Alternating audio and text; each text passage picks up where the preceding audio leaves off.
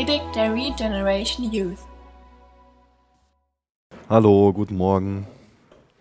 Ich habe leider einen Kehlkopf ein bisschen entzündet, deswegen hoffe ich, dass meine Stimme durchhält und ich hoffe, dass das nicht irgendwie eine großartige Ablenkung für euch ist, aber ich denke, das wird schon irgendwie funktionieren. Ihr könnt gerne schon mal eure Bibeln aufschlagen in 1. Petrus 4, da machen wir heute Morgen weiter und schauen uns aus dem vierten Kapitel so die ersten sechs Verse an.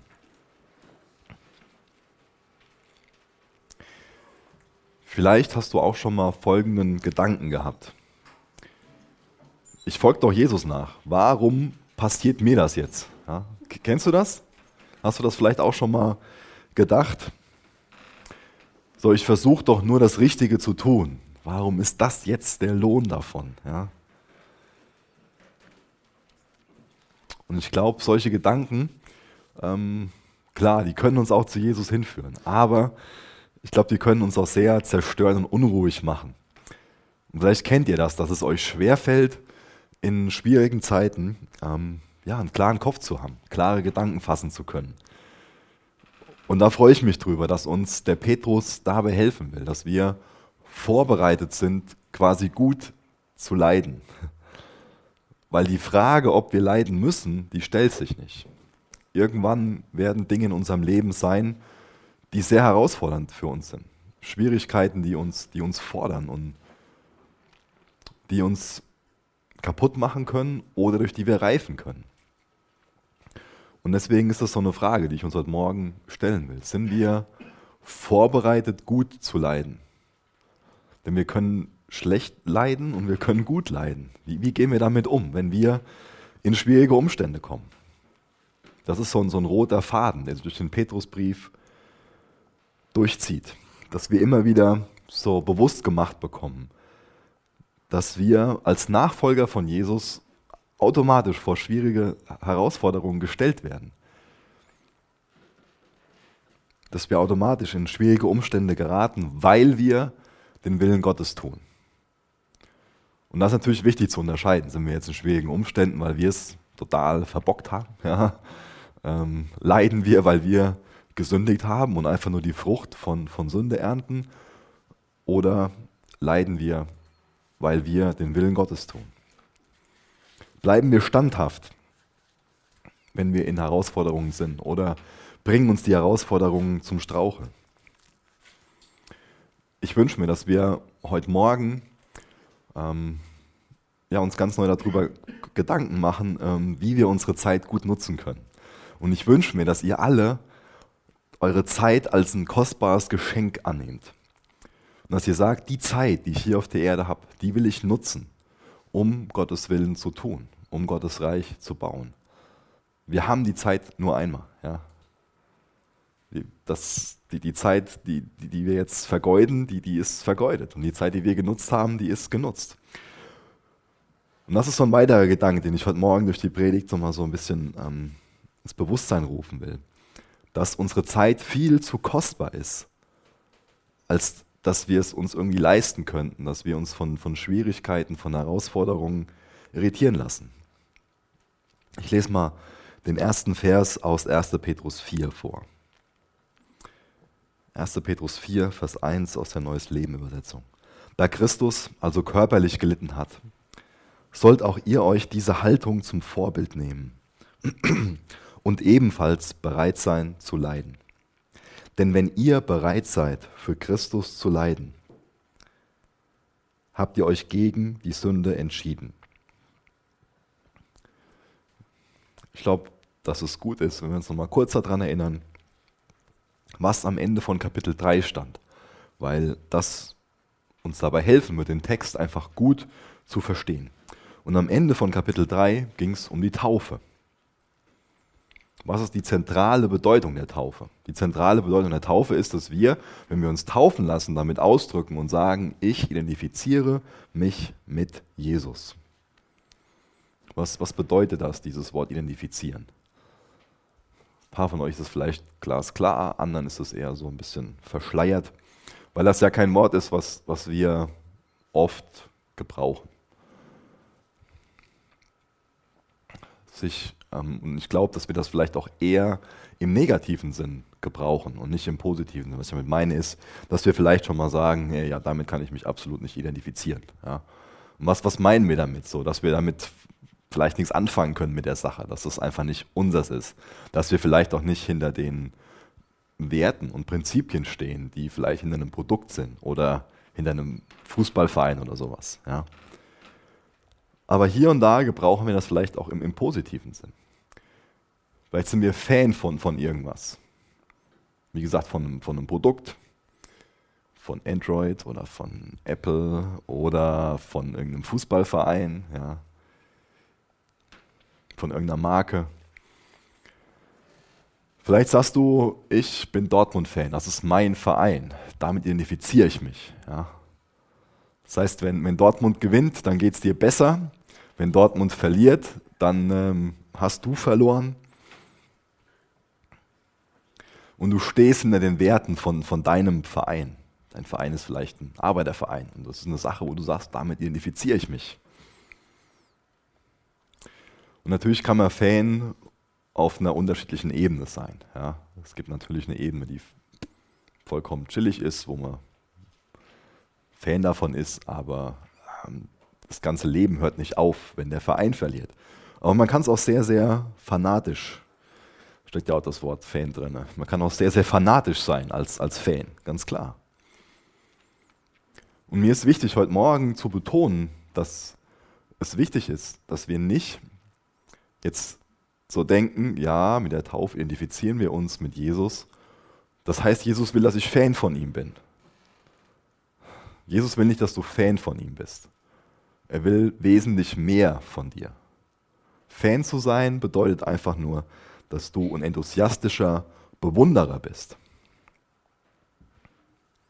So ein Fan, der, der jubelt, wenn es was zu jubeln gibt, und er ist vielleicht still oder beschwert sich, wenn es für ihn nicht so läuft. Ja. Jesus will nicht nur, dass du ein Fan von ihm bist, dass du ihn bewunderst, sondern Jesus will, dass du ein echter Nachfolger bist. Ein echter Nachfolger zu sein, das ist nochmal eine ganz andere Form, sich mit Jesus zu identifizieren. Das ist auch das, was ähm, zum Beispiel Philippe 1, Vers, Vers 21, ja, das Leben ist für mich Christus und das Sterben Gewinn. Das, das sagt der der Paulus da. Das, das bedeutet es, sich mit Jesus zu identifizieren, indem man sagt, das Leben ist für mich Jesus.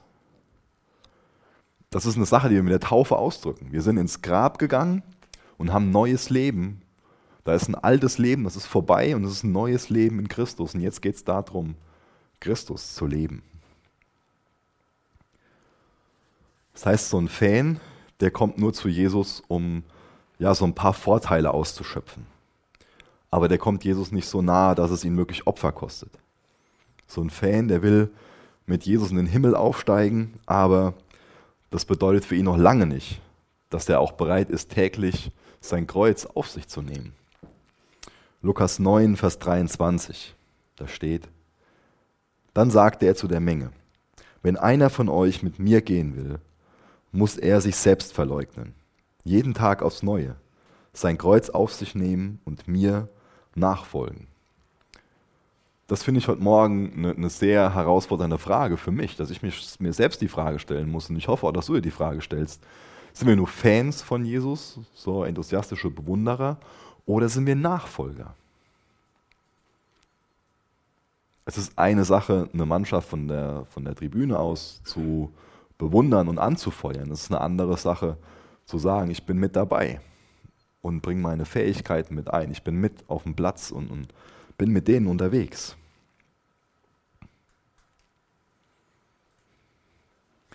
Mit der Taufe sagen wir aus, dass, wie ich das gerade schon gesagt habe, da gibt es ein altes Leben und es hat was Neues angefangen. Ja, wir sind mit Jesus zu einem neuen Leben aufgeweckt. Wir sind der Sünde gestorben und aufgeweckt zu einem Leben in Gerechtigkeit.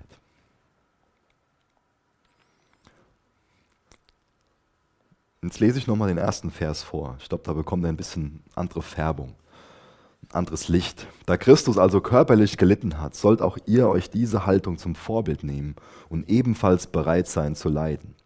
Denn wenn ihr bereit seid, für Christus zu leiden, habt ihr euch gegen die Sünde entschieden. So ein Fan ist nicht wirklich bereit zu leiden. Ein Nachfolger, der sagt, das Leben ist für mich Christus und das gehört dazu. Jesus hat für mich gelitten und ich bin bereit zu leiden. Natürlich muss man das auch hier wieder ausbalancieren. In der Kirchengeschichte ist es ganz, ganz oft vorgekommen, ähm, dass gelehrt worden ist und auch gelebt worden ist, dass man sich selbst quasi kasteien soll. Vielleicht kennt ihr den Martin Luther-Film und er hat sich selbst Schmerzen zugefügt und sowas. Das ist natürlich nichts, was die Bibel lehrt. Aber es geht darum, dass du nicht, nicht, nicht Leiden bewusst vermeidest und von Leiden wegrennst, sondern dass du dich dem Leben stellst.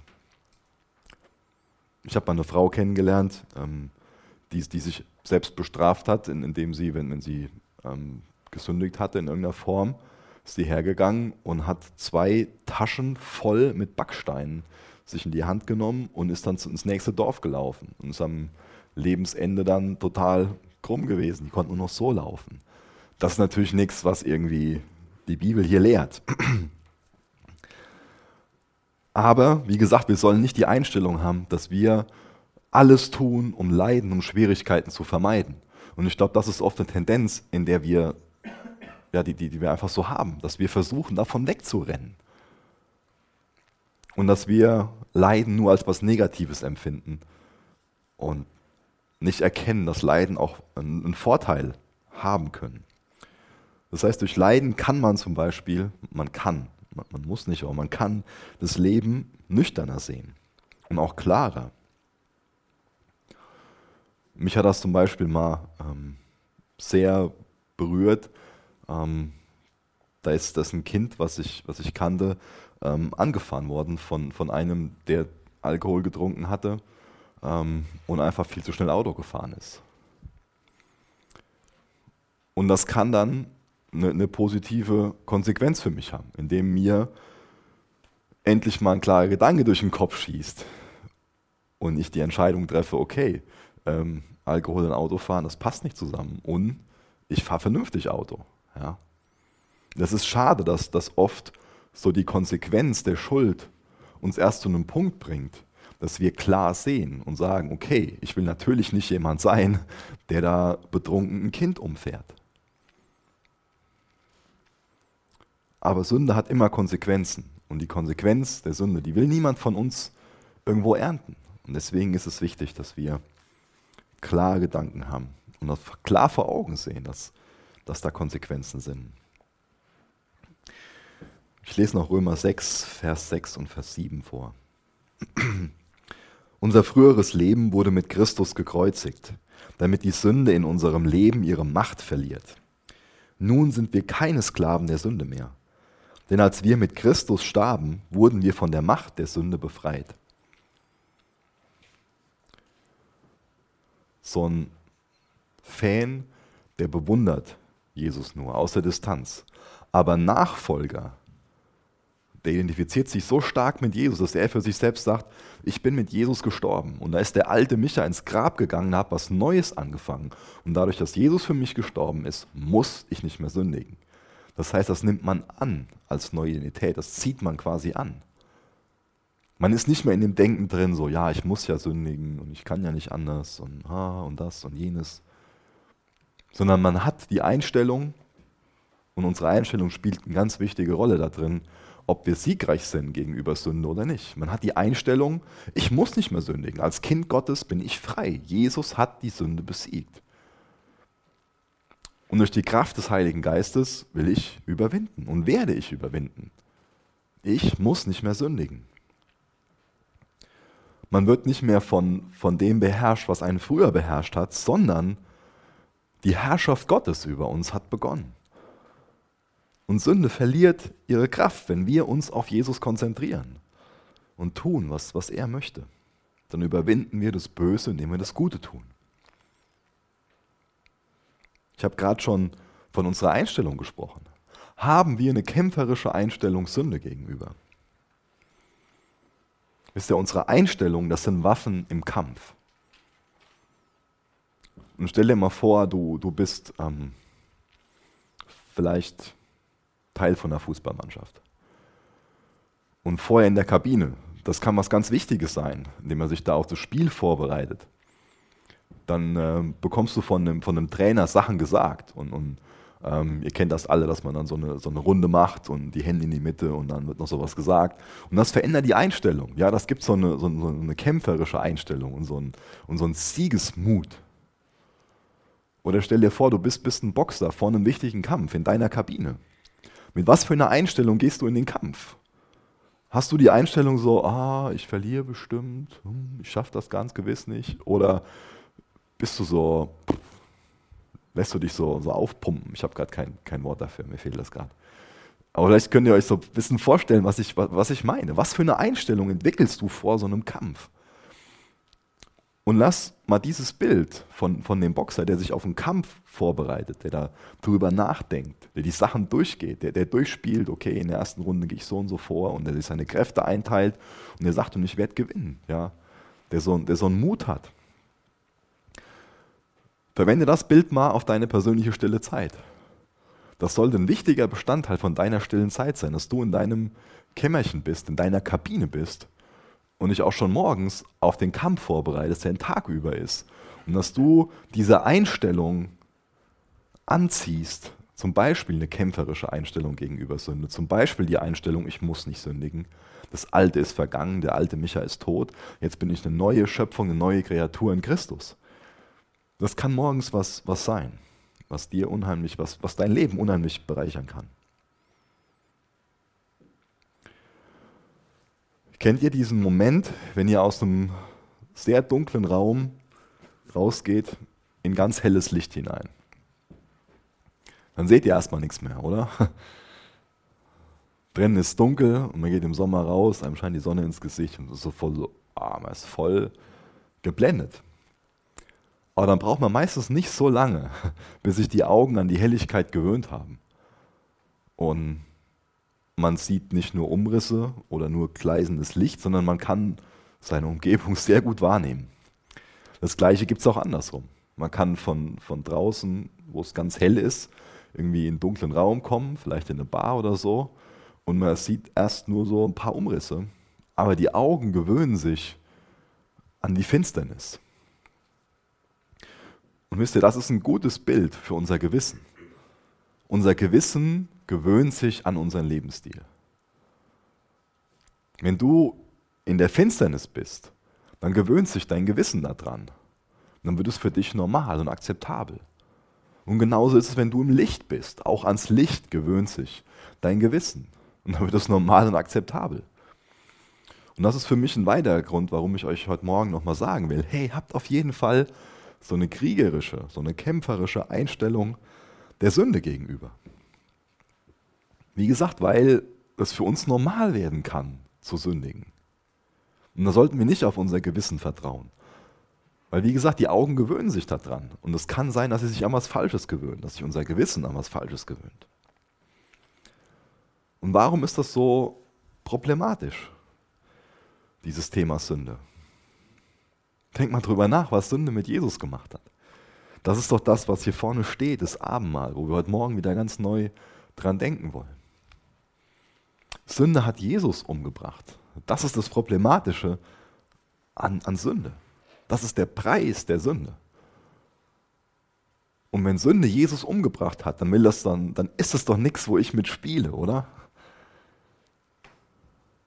Dann spiele ich doch nicht mit Sünde, wenn ich weiß, Sünde hat Jesus umgebracht. Dann kann ich doch Sünde nicht genießen, wenn ich weiß, dass Jesus dafür sterben musste. Wenn dein Freund umgebracht wird mit, mit einem Messer, dann willst du das Messer nie wieder sehen. Dann spielst du mit dem Messer nicht. Dann gehst du nicht her, nimmst das Messer und schnitzt dir irgendwie eine kleine Figur damit oder schmierst dir ein Brötchen. Sünde hat Jesus umgebracht. Und deswegen können wir Sünde nicht genießen.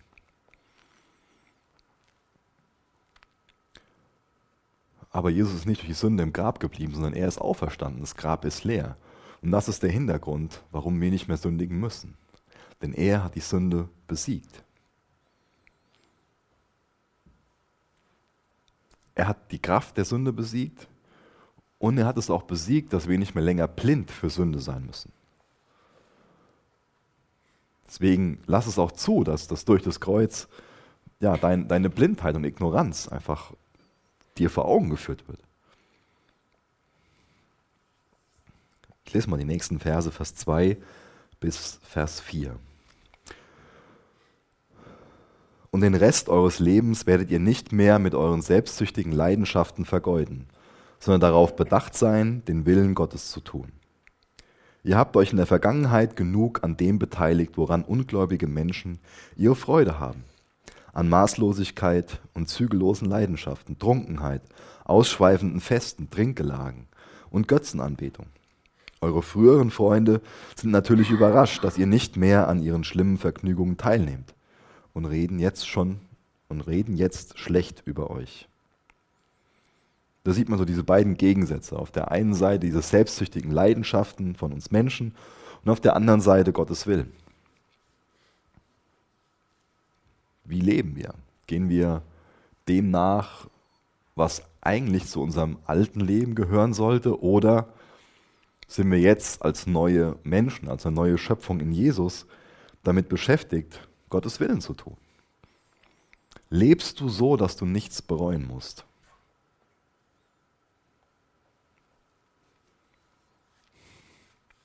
Ich will euch Mut machen, die Zeit auszukosten, die, die ihr habt.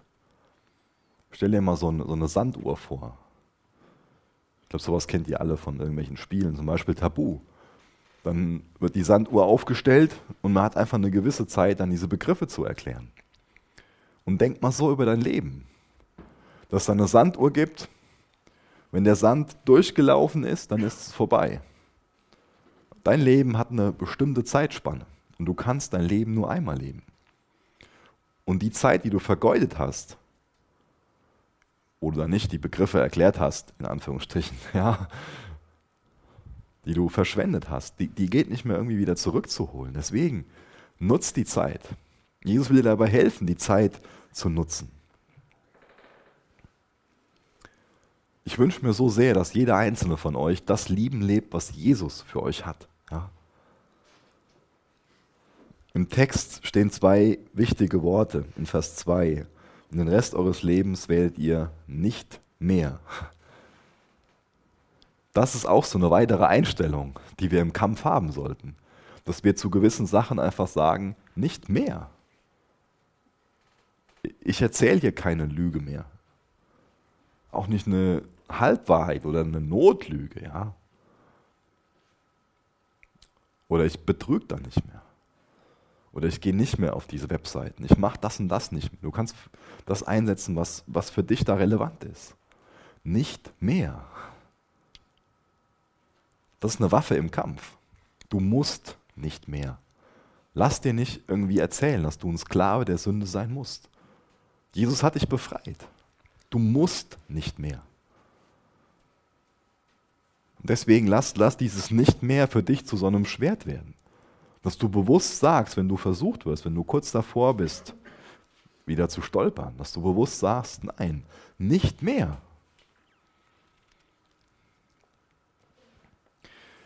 Wenn wir an die Ewigkeit glauben, dann wird die Zeit, die wir auf der Erde haben, für uns noch kostbarer. Und dann bekommen wir noch ein größeres Bedürfnis, die Zeit gut zu nutzen, auszukosten. Ja. Nämlich so, dass die Zeit, die wir jetzt leben, Einfluss auf die Ewigkeit hat. Die Ewigkeit ist für uns ein sehr abstrakter Begriff, da können wir uns kaum was darunter vorstellen, weil es einfach unseren Kopf sprengt. Ja? Wir können kurz darüber nachdenken und merken so, irgendwann wird uns schwindelig, weil wir merken, wir können es uns einfach nicht vorstellen, dass wir frei sind, losgelöst sind von der Dimension Zeit. Wir können nur in der Dimension Zeit denken.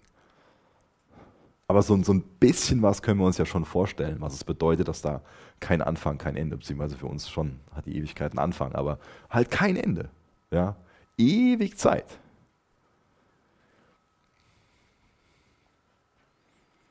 Und das Wunderbare ist, dass du jetzt das Leben nutzen kannst, um Handabdrücke, um Fingerabdrücke in der Ewigkeit zu hinterlassen. Deswegen willst du jetzt einfach nur dafür leben, wie ich es am Freitag gesagt habe, um dir ein Denkmal zu bauen oder schreibst du diese Apostelgeschichte 29? Wie gesagt, dieses Buch der Apostelgeschichte hat 28 Kapitel. Und du bist eingeladen, das 29. zu schreiben. Und wisst ihr, ich bin viel zu oft damit beschäftigt, meine Biografie zu schreiben. Das zweite oder dritte oder vierte oder fünfte Kapitel von Micha. Nicht dem biblischen Buch, sondern von, von, dem, von dem Michael Pastor. Buch, was ich schreiben könnte. Ja? Aber ich will nicht, dass der Titel von meinem Buch Biografie von Michael Pastor ist, sondern ich will, dass es Apostelgeschichte 29 ist.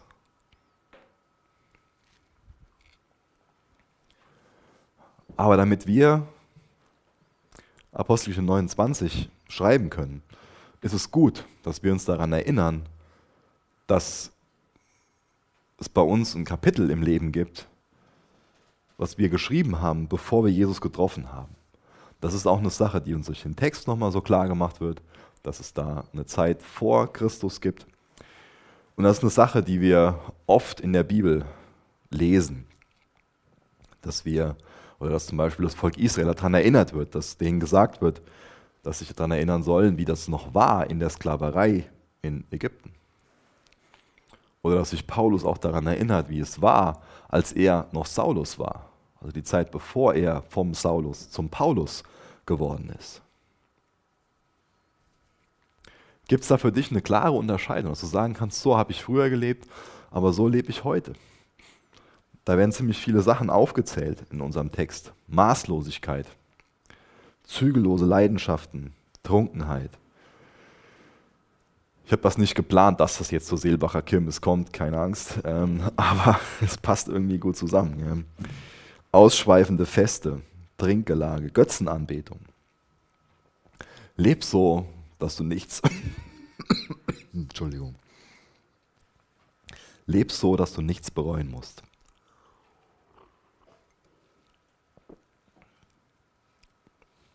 Und ich habe Dinge in meiner Geschichte, die würde ich gerne ausradieren. Die bereue ich, da schäme ich mich für.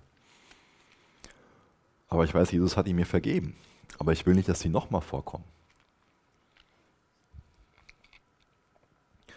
Dann wird das Thema alte Freunde angesprochen in unserem Text.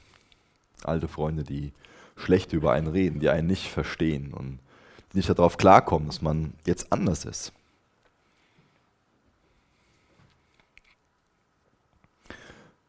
Warum wenden sich alte Freunde von einem ab? Es kann sein, dass man jetzt arrogant geworden ist als Christ und denen irgendwie überheblich was erzählt, wie schlecht die leben.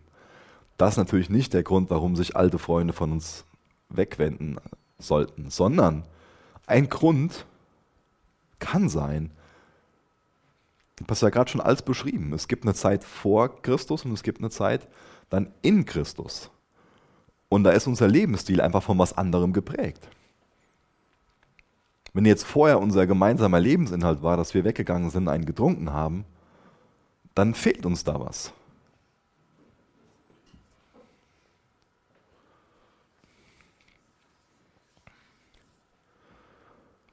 Deswegen, warum halten dich andere Leute für verrückt, für durchgeknallt? Es kann schlechte Gründe dafür geben, wie ich gerade schon genannt habe, dass wir einfach so eine arrogante Einstellung haben. Oder dass wir einfach jetzt Nachfolger von Jesus sind und dass unser Lebensinhalt was anderes ist. Ich finde das sehr interessant, dass, dass dann jemand, der vorher als besoffen war, nüchtern wird und die Familie sagt auf einmal über ihn, dass er bekloppt ist, dass er seinen Verstand verloren hat. Wie, wie kann das sein? Apostelgeschichte 26, Vers 24, da sagt Festus, Paulus, du bist verrückt, das viele Studieren hat dir wohl den Verstand geraubt. Das kriegt der Paulus gesagt. Und wisst ihr was? Für Jesus war, da war der gleiche Vorwurf von seiner eigenen Familie. Die eigene Familie hat über Jesus gesagt, dass er, ich lese es mal vor, Markus 3, Vers 21, als seine Familie davon hörte, wollten sie ihn zu sich nach Hause holen. Er hat den Verstand verloren, meinten sie. Also lass dich nicht davon entmutigen, wenn deine Familie über dich sagt, dass du deinen Verstand verloren hast, weil du Jesus nachfolgst. Sondern bist du in guter Gesellschaft. Dann sind Jesus und Paulus deine, deine Buddies. 2. Korinther 4, Vers 3, da steht, wenn die gute Botschaft, die wir verkünden, für jemanden wie hinter einem Schleier erscheint, zeigt das nur, dass er verloren ist. Der Satan, der Gott dieser Welt, hat die Gedanken der Ungläubigen so verblendet, dass sie das herrliche Licht der Botschaft nicht wahrnehmen können. Damit bleibt ihnen unsere Botschaft über die Herrlichkeit von Christus, der das Ebenbild Gottes ist, unverständlich. Ich habe eben schon mal dieses Bild gebraucht von diesem gleisenden Licht, wenn man aus diesem dunklen Raum herausgeht und einem scheint die Sonne ins Gesicht, dass man nichts mehr sieht. Und genauso unverständlich gucken Leute dein Leben an, wenn du jetzt in Christus lebst, als eine neue Schöpfung lebst. Die können das nicht verstehen, warum du so und so lebst. Aber deine Augen haben sich an das Licht gewöhnt, an, an Christus gewöhnt. Und deswegen lebst du jetzt im Licht und nicht mehr in der Finsternis.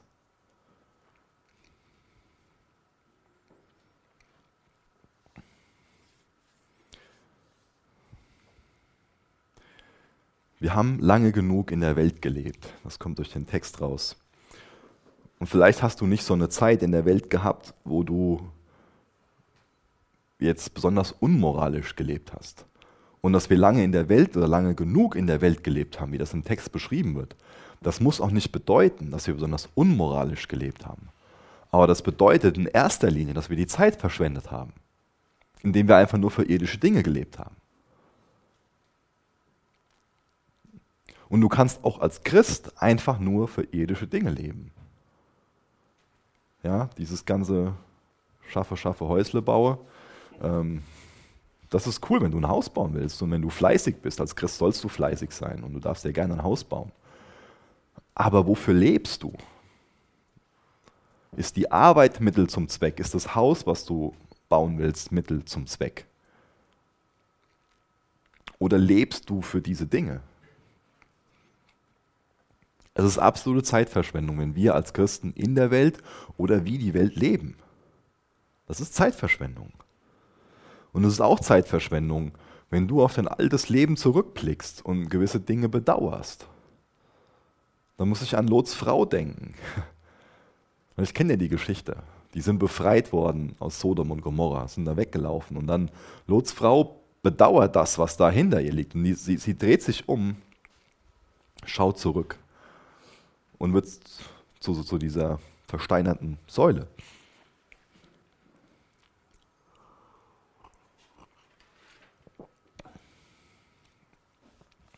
Schau nicht zurück auf dein altes Leben. Da ist was Wunderbares, was Jesus für dich hat, was du in Empfang nehmen solltest, dass du sagst, ich will das Leben lieben, was Jesus für mich hat. Ich setze meine Fähigkeiten ein, um das Reich Gottes zu bauen. Wie nutzt du deine Zeit? Nutzt du deine Zeit? Kostest du die aus, um das Reich Gottes zu bauen? Ich habe nur mal ein paar Zahlen rausgesucht. Und zwar ist es so, dass 40 Prozent der Teens drei oder mehr Stunden am Tag Fernsehen. Oder eine andere Zahl ist vier Stunden im Durchschnitt Computer und Fernsehen. Ja. Vier Stunden im Durchschnitt. Jeder fünfte 16- bis 18-Jährige spielt pro Tag drei Stunden Computerspiele. Das ist cool, wenn du mal irgendwas zockst oder so, aber wie viel Zeit nutzt du für was? Ja? Nutzt du deine Zeit gut? Ich lese noch Vers 5 und Vers 6 vor. Aber vergesst nicht, dass sie sich eines Tages vor Gott verantworten müssen der alle Menschen, die Lebenden wie die Toten, richten wird. Deshalb wird die Botschaft sogar dem Verstorbenen gepredigt, damit sie, obwohl ihr Körper mit dem Tod bestraft wurde, trotzdem im Geist ewiges Leben haben können. Also die Grundlage für unsere Erlösung ist unser Glaube an, an Jesus. Durch unseren Glauben werden wir gerettet und durch unseren Unglauben gerichtet. Aber die Grundlage für das Gericht ist die Art und Weise, wie wir gelebt haben. Was meine ich damit? Hier wird ja gesagt, dass alle gerichtet werden. Das heißt, die, die Ungläubigen ähm, empfangen ihr Gericht dafür, dass sie nicht geglaubt haben.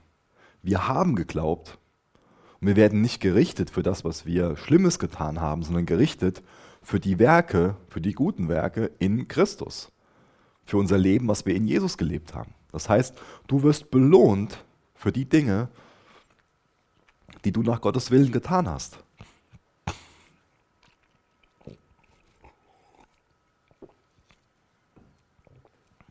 Das ist hier kein Gericht zur Bestrafung, sondern ein Gericht zur Belohnung. Wie gesagt, wenn du an Jesus glaubst. Und das sollte auch eine Ermutigung für dich sein. Wie gesagt, der Kontext hiervon ist ja immer noch, wie gehen wir mit den schwierigen Umständen um? Wie gehen wir mit den Leiden um? Das ist der Zusammenhang davon. Und gerade dann, wenn wir in den Leiden treu bleiben, unsere Zeit nutzen, du wirst dafür belohnt. Und was hast du davon, wenn du jetzt ein dickes Leben auf der Erde hast, in Saus und Braus? Aber im Gegensatz dazu in der Ewigkeit ewige Belohnungen haben kannst. Für was lohnt es sich denn eher zu leben?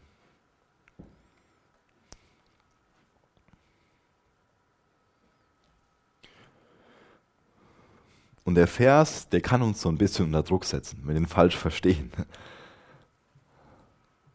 Aber vergesst nicht, dass sie sich eines Tages vor Gott verantworten müssen, der alle Menschen, die leben wie die Toten, richten wird.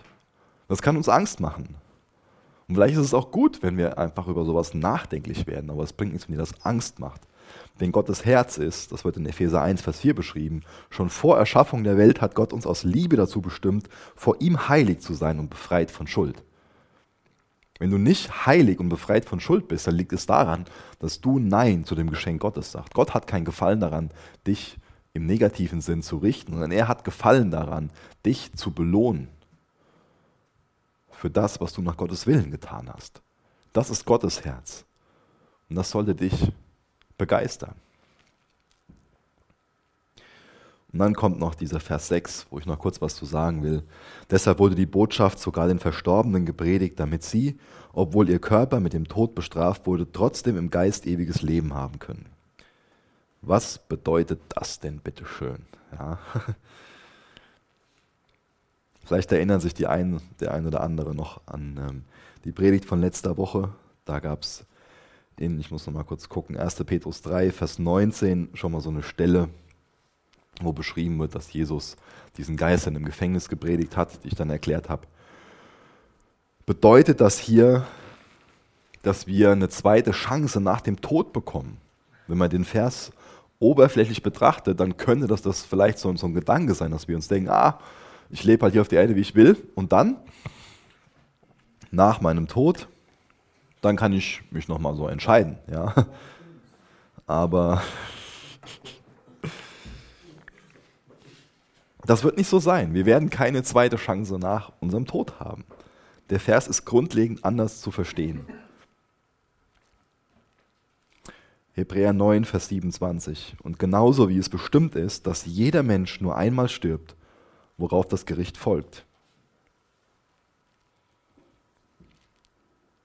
Du musst dich während deinem Leben auf der Erde entscheiden, ob du Nachfolger von Jesus sein willst.